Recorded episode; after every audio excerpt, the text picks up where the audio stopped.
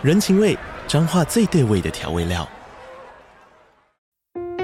人，你在这端，我在那端，各自忙碌又相互牵挂。情，街角的吵杂声传递温暖与思念。味，是从每一个转角飘出的乡愁。这里是彰化县政府 p o c k t 节目《彰化早咖》，我是主持人内克。从彰化大小事各具特色到旅游攻略，透过轻松有趣的访谈，带着大家走进最在地的早咖。准备好了吗？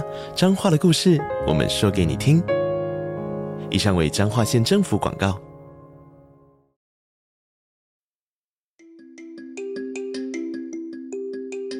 Are you struggling with using English to express things happening around you? Welcome to Learn English News with Joyce. Let us tell the world about Taiwan. Welcome back to Taiwan News with Joyce. Today, our topic is about agriculture. New Zealand bans Taiwan mangoes. OK，纽西兰呢竟然 禁止台湾的芒果进口是怎么一回事呢？我们一起来看一下哦。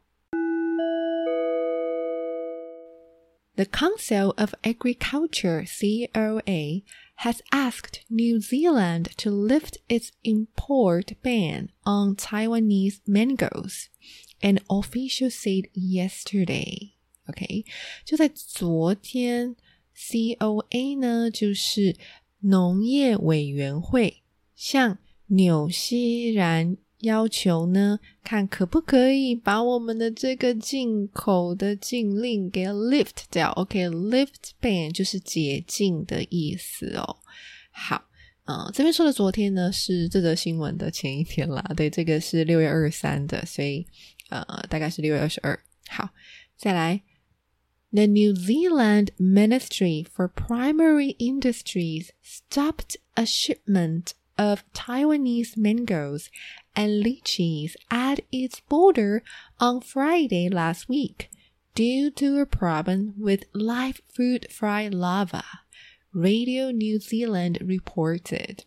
好，所以到底是发生什么事啊？Ministry for Primary Industries 纽西兰原料工业部在呃礼拜五的时候，在他们的海关的地方呢，把一个台湾的 shipment，就是它的货运，把它给拦下来了。这个货运里面装载的就是芒果还有荔枝啦。那为什么要拦下来呢？因为在里面发现了。果实蝇，对，东方果实蝇哦，好，所以呢，纽西兰就决定要暂停进口呃台湾的这两个农产品。Radio New Zealand RNZ 就是纽西兰的国家广播电台，对，那这则消息呢，就是在 RNZ 纽西兰国家广播电台去 report 去报道的哦。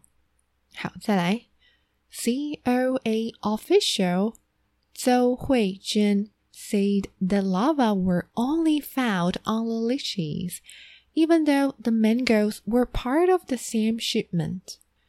好，那么农委会的呃副局长邹慧珍就表示说呢，呃，这个果实蝇啊，只有在荔枝上面发现而已。虽然我们的芒果也是呃这个货运的一部分，但是只有在荔枝上发现而已。The mangoes passed quarantine inspection, but Taiwan still received a notice yesterday that a ban on mangoes had been imposed. So said. 好，我们的芒果呢？通过了这个简易调查哦，但是呢，台湾啊还是收到了关于这个禁令的通知哦，就是说呢，关于禁止芒果进口的这件事情呢，还是被 imposed，imposed 就是有施加的意思。好，最后，the COA sent。correspondence to the New Zealand Commerce and Industry Office in Taipei to ask that the ban on mangoes be lifted. Tsou said. 好，那我们的行政院农业委员会哦，当然呢，也跟这个驻台北的纽西兰商工办事处提出说啊，希望嗯，我们可以把这个芒果禁令给解除掉啦，这样子。好，那我现在就把整篇新闻再念一次喽。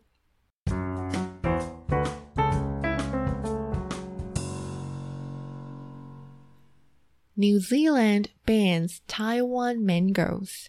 The Council of Agriculture COA has asked New Zealand to lift its import ban on Taiwanese mangoes, an official said yesterday.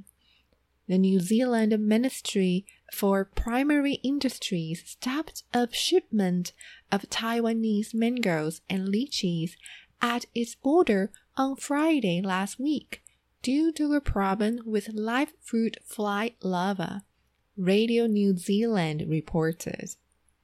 COA official Tsou Huizhen said the larvae were only found on the lychees.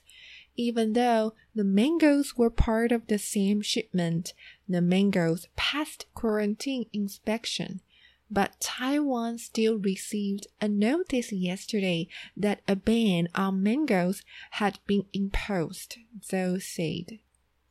The COA sent correspondence to the New Zealand Commerce and Industry Office in Taipei to ask that the ban on mangoes be lifted, Tsou said.